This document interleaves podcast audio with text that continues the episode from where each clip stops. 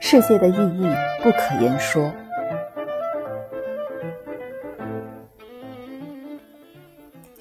当我们谈及世界的时候，我们想到的是所有事物组成的这个世界。但是这个世界的定义是很不完备的，即使从物理世界考量，它没有考虑时间的因素，更不要说包容所有可能的在物理世界之外的心灵和精神的因素。世界应该是一切之集合，凡是存在的、被思考的东西都是世界的一部分。即使一个概念不可能存在，它被想到了，也就成为了世界的一部分。不要把世界狭隘化。物质世界、逻辑世界都只是世界的一个子集，世界必然包含所有，世界之外必然空空荡荡。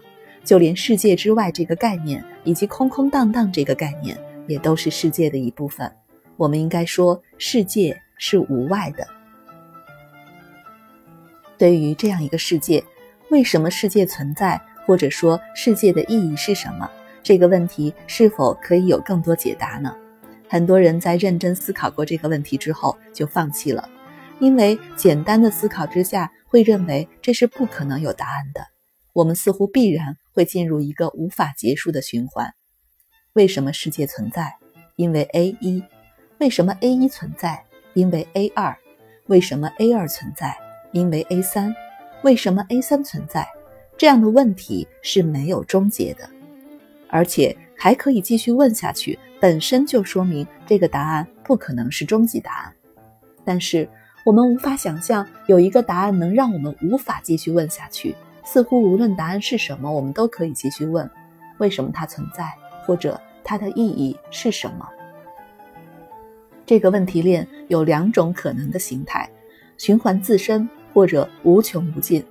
这两种情况我们都不会接受作为终极答案。这里还有一个很有趣的结论。如果世界是有限而且完全可以描述的，那么这个问题链必然是循环的，因为便利了可描述的有限状态之后，必然会重复之前的答案。想到这里，我们自然会觉得，为什么世界存在这个问题根本无法有终极答案。我一直是这样想的，我觉得大部分人也有着和我相似的想法。但是，其实这只是因为我曾经的思考还不够细腻深入，忽略了一种让提问终结的可能，那就是答案不可言说。如果一个答案是无法付诸语言的，我们就无法继续问为什么它存在，它根本无法被语言说出。你如何可以用语言来谈论任何关于它的事？你又如何可以用语言来继续提问？或者也可以这样说。当你问为什么一个东西存在时，这个东西必然可以是被语言说出的，因为提问本身就是言说。所以，对于为什么世界存在，或者说世界的意义是什么的回答，就是世界存在的意义无法付诸语言。有人可能会说，那么我赋予这个意义一个代号好了，叫它为 Y。那么我还是可以继续问 Y 的意义是什么，这样依旧是一个不能终结的问题链。这里的问题在于，当我们能够给予一个东西以代号，那么就等同于我们扩展了现有的语言来包含这个东西，这个东西就不再是不可言说的。因此，不可言说不仅仅是在现有的语言中不可言说，也意味着我们无法扩展现有的语言或者发明新的语言来言说它。这样的东西才是真正的不可言说。谈到真正的不可言说，作为东方人，我们最有可能想到的应该是禅宗，而最普通的联想应该是不立文字，郊外别传，或者不可说，不可说，一说就是错。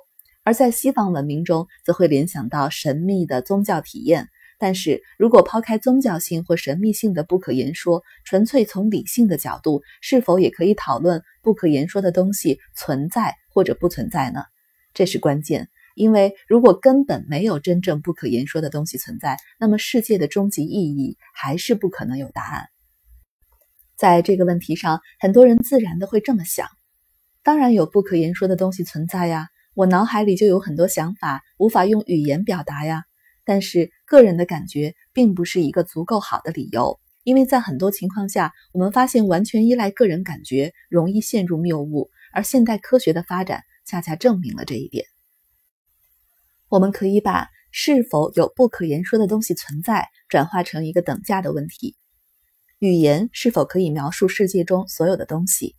而且在这个问题上，如果一个人相信自然科学的法则，相信人体包括大脑也是服从这些法则的，那么人体的状态就完全由这些自然法则所决定。而描述了组成一个人的所有粒子的状态，也就说出了这个人的全部，从而也说出了他所有的感觉。从这个角度讲，不可说的感觉是不存在的。因此，是否有不可言说的东西存在，并不是一个自明的命题。下面我们试图从一个普遍的角度来证明无法言说的东西确实存在。让我们想象一个非常简单的世界，在那个世界中没有任何不可言说的东西，例如一个固定不变的世界，或者一个简单循环的世界，或者服从简单物理定律、有着有限粒子数的世界。但是，当我们考察这个世界模型时，我们会发现，我们的想象都有着一个共同的、无法避免的缺陷，就是我们是站在那个简单世界之外在描述它。而当我们问语言是否可以描述世界中所有的东西这个问题，其实隐含了一个前提，就是我们是在世界之内言说，我们用来言说的语言是世界的一部分。这个前提是被世界的定义所决定的，因为世界是一切的集合。那么，是否有不可言说的东西存在？这个问题其实等价于我们能否用世界的一部分来描述世界的整体。如果部分无法描述整体，而语言只是世界的一部分，那么它就无法描述整个世界。世界必然有不能被语言描述的部分。但是，我们还是可以设想这样的一个世界：世界的某一部分决定了整个世界的状态。让我们举一个例子：设想一个世界有两个部分，这两个部分是完全镜像的，这样任何一个部分都可以描述整体。这个例子似乎是无懈可击的，但是它依旧忽略了一个前提，就是我们如何能确知世界是镜像的？要确知这一点。我们必须不光能看到空间的整体，还要能看到时间的整体，而这对于在时空之中的存在是不可能的。也就是说，如果整体存在着某种规律，例如对称或者重复或者某种自然法则，那么整体的一部分就可以描述整体。但是要验证这种规律对于整体是成立的，验证者必须在整体之外。在这个意义上，我们仍旧需要关于世界的整体的所有信息，才能描述世界。现在，让我们更详细的考量一下我们的语言。我们的语言是具有前后顺序的一串符号，它被写下来时，时间性被转换成空间性；而被读出来的时候，空间性被重新转化成时间性。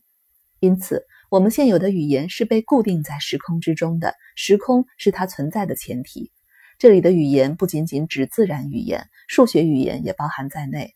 只要是能转化成具有前后顺序的一串符号的，都在这种语言的定义涵盖范围之内。